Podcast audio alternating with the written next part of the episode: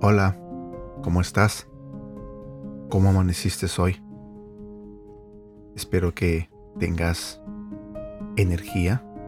Espero que estés contento, estés contenta.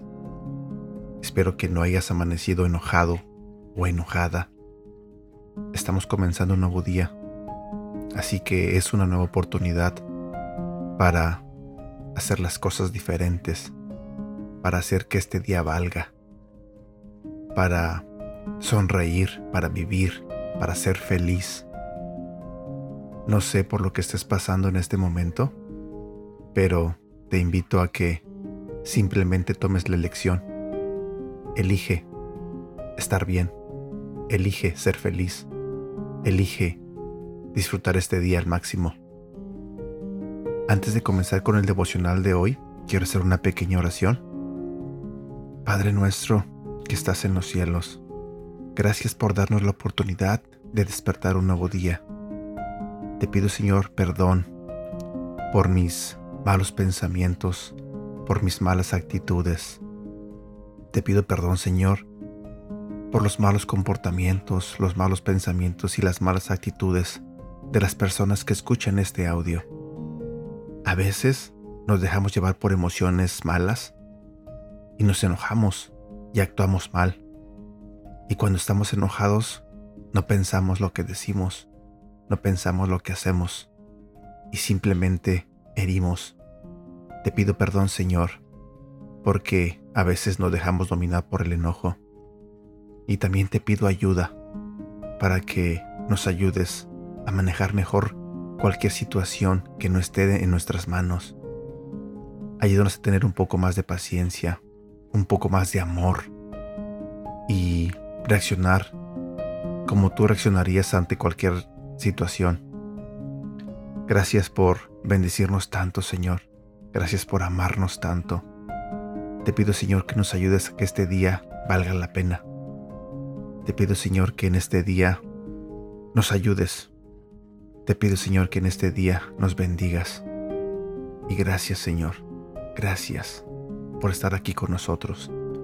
En el nombre de tu Hijo Jesús. Amén. Recibe tu milagro. De acuerdo a investigaciones científicas, sabemos que las enfermedades del alma repercuten en el cuerpo. Sin embargo, hemos descubierto que también son sanadas a través de la fe. Por ejemplo, una investigación determinó que la causa psicosomática de la presión alta es una forma de miedo reprimido a lo que podría suceder y no a las cosas en sí. En el caso de la diabetes, se encontró que un pesar o una desilusión gasta más energía que otra emoción, por lo que los pacientes consumen la insulina del páncreas hasta agotarla.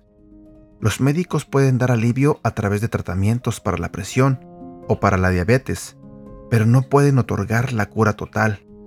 No hay vacuna que nos proteja de los problemas emocionales, pero cuando Jesús entra a tu alma, Él te sana. Te lo diré nuevamente pero cuando Jesús entra a tu alma, Él te sana. Jesús cura el alma. Él te invade con su paz y todo cambia. También dicen que los infartos pueden ser sanados a través de una fe profunda. El corazón sufre desgaste por las presiones y la fe lo tranquiliza. Es el caso de este hombre que compartió lo siguiente.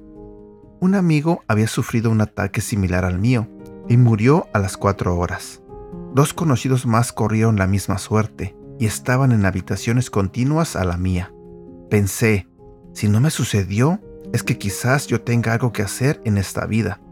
Así que volveré y me dedicaré a mis cosas con la esperanza de vivir más tiempo y mejor que antes. Eso se llama sentido de propósito. Eso se llama fe. Esta persona después contó qué hizo y dijo que además del tratamiento médico empleó la siguiente fórmula que consta de tres partes. Número 1. En la primera etapa, que requería descanso absoluto, se administró una dosis del Salmo 46, versículo 10. estad quietos y conoced que yo soy Dios. Hay momentos en el que el cuerpo necesita descansar, estar quieto, pero nosotros solemos forzarlo. En ese momento este hombre necesitaba reposo, no podía volver a su rutina habitual, entonces se repetía este versículo. Punto número 2.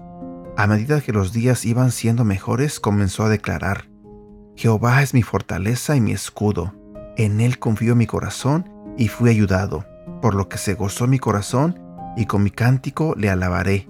Salmo 28, versículo 7.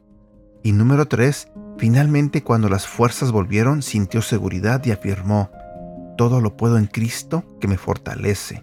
Filipenses capítulo 4, versículo 13. Usa tu fe para recibir tu milagro. Versículo para recordar, segunda de Tesalonicenses capítulo 1, versículo 3. Hermanos, siempre debemos dar gracias a Dios por ustedes, como es justo, porque su fe se acrecienta cada vez más, y en cada uno de ustedes sigue abundando el amor hacia los otros. Y bueno, aquí llegamos a la parte final de este devocional. Como te dije al principio, el día apenas comienza. Haz que valga la pena. Pídele a Dios que te ayude con eso.